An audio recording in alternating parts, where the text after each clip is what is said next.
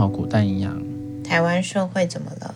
最近呢，我们这个指挥中心啊，终于要跟他说再见啦。五月一号的时候呢，我们就正式的要把 COVID-19 呢，把它变成法定第四类传染病，给它整个降级下去，所以我们的指挥中心也就会解散。这代表什么事情呢？台湾呢，这三年因为有这个指挥中心而生出来的一堆有的没的事情，就会因为指挥中心不见，这一些命令啊，这一些规范啊，也就会通通走入历史。有没有很开心呢？拍手。其实好像也没什么感觉了啦，对不对？但最近大家不是又开始担心猴痘的事情吗？但毕竟他应该不会死人吧？好像是不会，好像是不会，但是就会让你蛮痛苦的。这种病其实蛮多的啊，不是吗？嗯，对啊，带状疱疹啊什么的。那有没有药医呢？应该是有的。哦，那就好啦。而且看起来不是那种大规模人传人嘛。对啦，对吧？只不过最近案例比较多而已。是啊，所以本来自己的个人卫生还有维持免疫力，然后。不要太做一些危险的性接触，好像就可以了吧？你也没什么可以做的啦。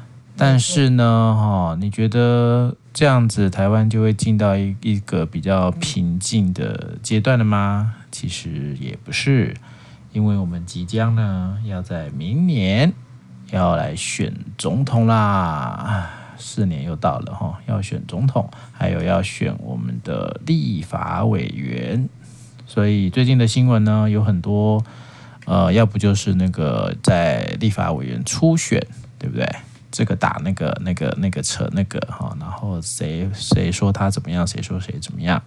然后另外一块呢，就是我们各政党的总统候选人啊，然后也会开始在那个地方哈，开始做很多很多的，应该说在做一些选战的预备了、热身了，然后或者是已经正式开打了哈。那这个也都会蛮占据到投票前的各大媒体版面哦，所以呢，我们的赖副总统，也就是民进党在明年已经确认的总统候选人，说了什么话呢？他就是啊，在二十三号的时候出席了台湾肾脏医学会春季学术演讲会。那那个时候在致辞的时候，他就脱口而出国民党的国家认同。我说这个像精神病、精神分裂一样。嗯嗯。然后所以呢，这件事情就让。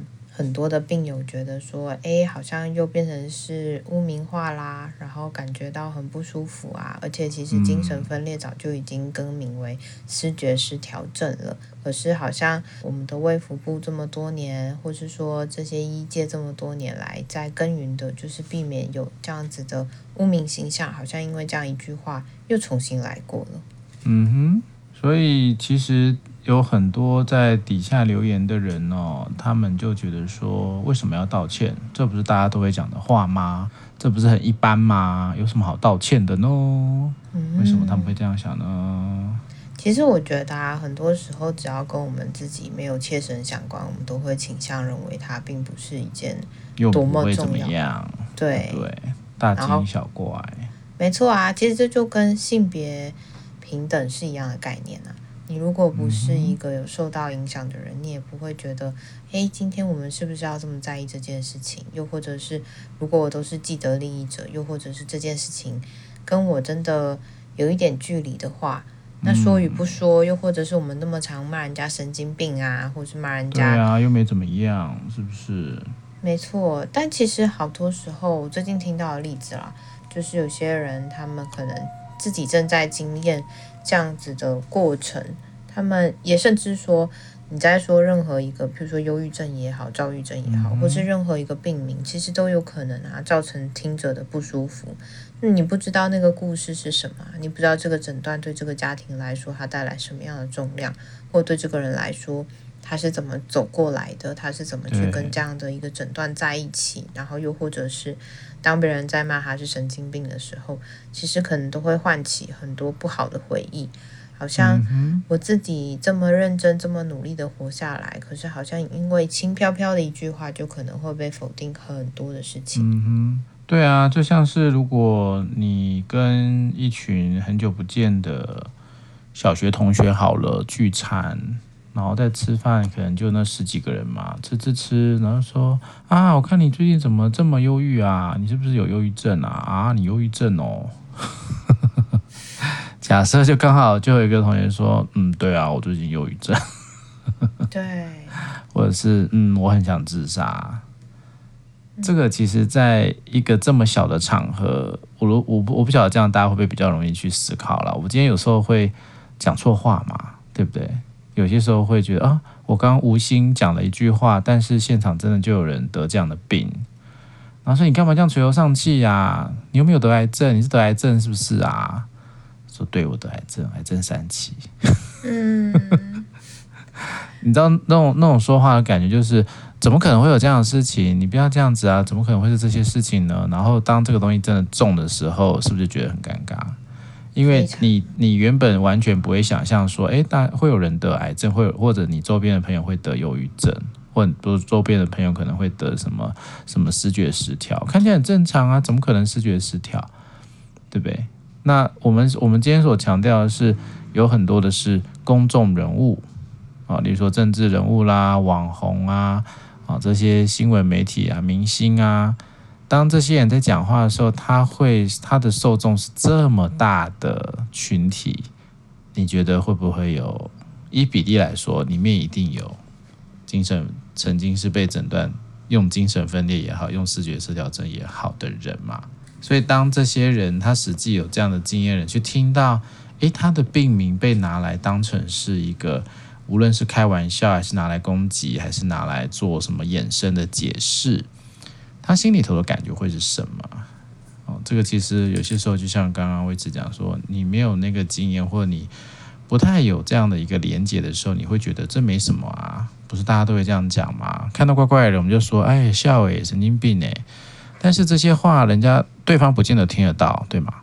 但是像这种公开的言论，或者就像我刚我刚举的例子，就是你在一个不小心的情况底下，诶，讲错了一些话，而且其实可能你你讲的还不带恶意啊，你可能只是一个口头禅，但是对方听起来可能就会觉得啊，好像心里头又被受到一次的重击。即便啊，即便你讲话的人没有要直接针对他做什么样的一个。呃，比较是攻击还是怎么样？但是其实基本上，当听到这类的话的时候，其实对于有这样经验或是正受正遭受这些疾病呃干扰的人们，就会觉得很辛苦。那尤其啊，你看我们刚刚讲，无论是讲癌症还是讲忧郁症、视觉失调症，有一些疾病它污名化是更严重的。癌症可能大家就觉得哎尴尬一下，但是大家会为他感到。啊，可能有点难过啊，会开始会跟他讲，哎，有没有什么我可以帮忙你的地方？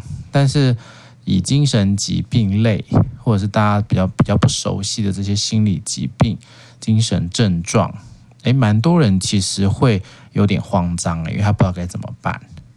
然后他可能也会比较没有办法去跟呃罹患这样精神疾病的人去做互动，甚至呢，就会还还会有些人就会有一点恐惧，有点害怕。因为过去有太多的新闻，有太多的这些误解，让他们以为，哎，会不会有危险？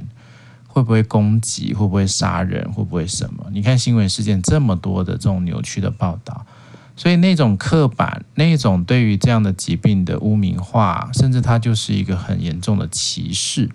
这些如果它就像是我们平常在说话这么口语，这么容易就脱口而出的话，那对于这一些罹病的人。其实是非常容易受伤的哦，所以这个其实是我们呃为什么那那个是应该是礼拜礼拜二啊，就是康复之友联盟啊，我们就有很多人呢就诶看到这则新闻，看到他在就是那个医学会上用了这四个字哦，因为版面很大嘛，就是互相骂来骂去，那大家就决定啊就要把这个大家就觉得有点愤慨啦，因为我们一直都在做。去污名化这件事情哦，但是你知道，我们一般呢、呃，民间的团体啊，要做去污名化，要做这样的倡议啊，其实啊是很辛苦的哦。甚至我们可能努力了几十年呢，才走了一小步，哦，但有时候一个公众人物、一个明星，他只要随随便便的讲出这样的一句话，也许这样的一个伤害，他就会让我们这样的一个去污名的活动又倒退了二十年。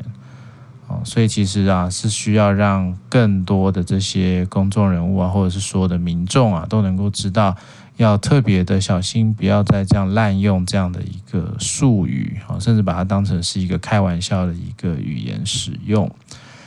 那当然，我们礼拜二啊，就是有好多人，我们就一起写了很多哦。你知道可以写信给总统吗？嗯，哦，就是大家就写信了，写信给总统，就跟他就是表达这个严正的抗议啊。大家也可以上那个康复之友联盟的粉丝页，那秘书长是有把我们的一些他的应该说对于抗议的这个概念，又把它写在了上面哈。但我觉得，呃，身为一个政治人物啦，哈，我觉得。赖副总统还是蛮值得这个肯定啦，哦，因为他在礼拜四的时候，呃，四月二十七号，哦，四月二十七号的时候呢，也就在他的脸书上面有一个道歉文，哦，就是说他是医生嘛，哈，因为我们当初也是说啊，他是医生啊，他应该更了解病人的痛苦啊，怎么可以身为医生或身为副总统，然后还用这样的一个语言呢？哦，所以副总统，副总统也就在他的。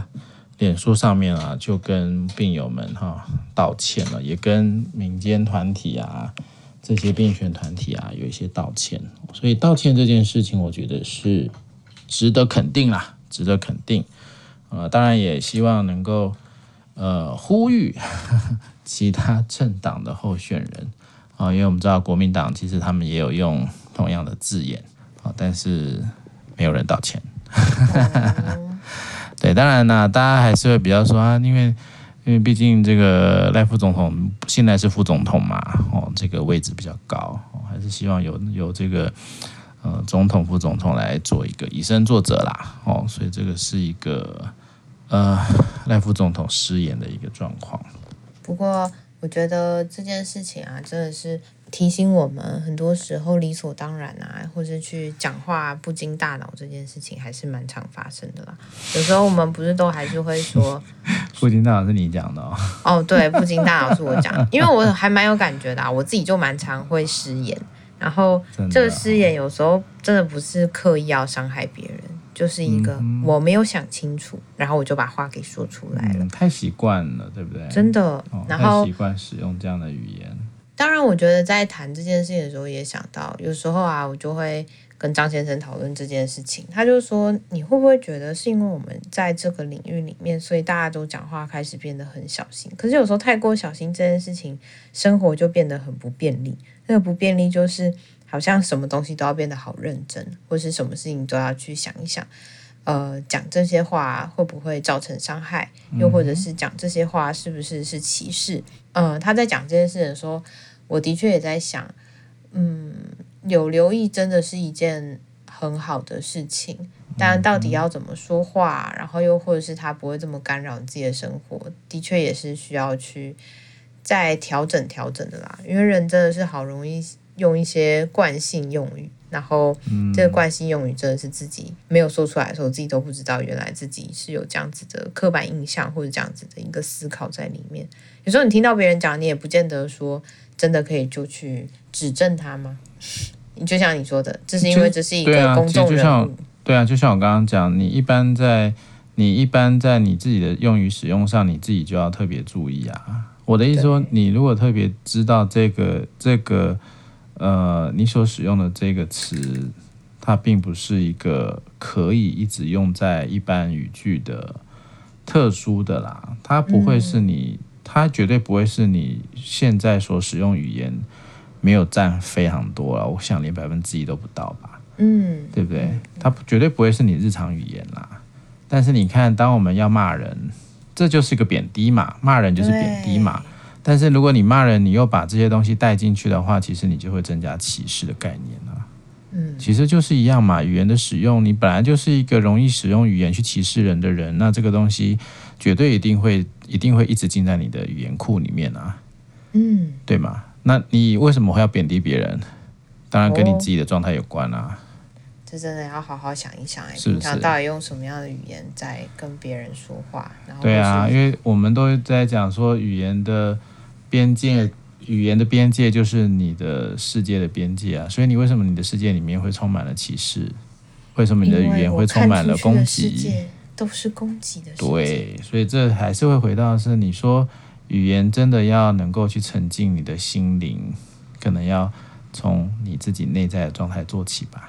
到底为什么会有这么多的仇恨，或者是说，当你自己知道，哎，我不应该拿好，我们不见得是，就像其实就像是地狱梗嘛，对吧？嗯，就像地狱梗，但是地狱梗至少他是在他的那个所谓的喜剧演员的角色，当然这有另外的一个争议可以讨论啦。但是一般人在对话或者是公众人物，我觉得我们今天主要讨论是公众人物啦，嗯嗯，在公开的场合。或者是你知道你讲的话会被放大检视，或者会被无限的传播，这个就是当然就是你说谨言慎行，或者是你要更小心注意自己的语言状况嘛。但对我来说，我们在倡议的是希望大家不要因为哦这些有有这个疾病诊断的人而觉得他们是危险的，对不对？所以每次说哦杀人的都是精神疾病，这当然就会又让大又要让大家出来。跳一波了，对不对？因为这根本就是一个污名的一个状态，或者是很多时候在开开玩笑哦，这些人啊，怎么会这样子呢？一定是精神分裂，对不对？你用这样的一个代称去用呃描述特定的族群，其实就是一种歧视嘛。哦，无论是女性啊、同志啊、呃这个少数民族啊，对不对？所以以前说啊，山地人、原住民，为什么你现在不敢叫人家山猪？山不是 叫像山地人？就一样的意思啦，或者那时候韩国语嘛，不是讲什么玛利亚，对不对？这都是啊。以前觉得很好笑，小时候觉得无所谓，但是你长大了，你要该为自己的语言负责的时候，你就要能够很清楚啊。有很多的话，你讲起来没什么感觉，但它实际上有没有可能隐性会带来一些伤害，是有可能的哦。所以这个都会需要大家多一点点的觉察啦，然后也要多一点点去。更能够去理解哦，你自己不是只以你自己的世界为主体啊，哦，这些东西都会是需要再多想一想的。没错。好啦，我我们还是肯定肯定赖副总统在非常快的时间就做出了回应，而且对跟病友对他自己使用这个不当的语言道歉哦，这个我们绝对是肯定在肯定哦。但对于有一些民众啊。因为就觉得说为什么要道歉呢？哦，其实我们也会期，我们也会期待啊，就能够去多更了解视觉失调症啊，或以前叫精神分裂症的这一些人，他在生活上，他在他的身份上受到了多少的歧视、压迫啊？这些体验，如果民众们也可以多了解的话，我相信大家都不会再想要再用这样的方法去称呼他们啊，或者是在更压迫或贬低他们的状况。好的，我们就先到这里喽，拜拜，拜拜。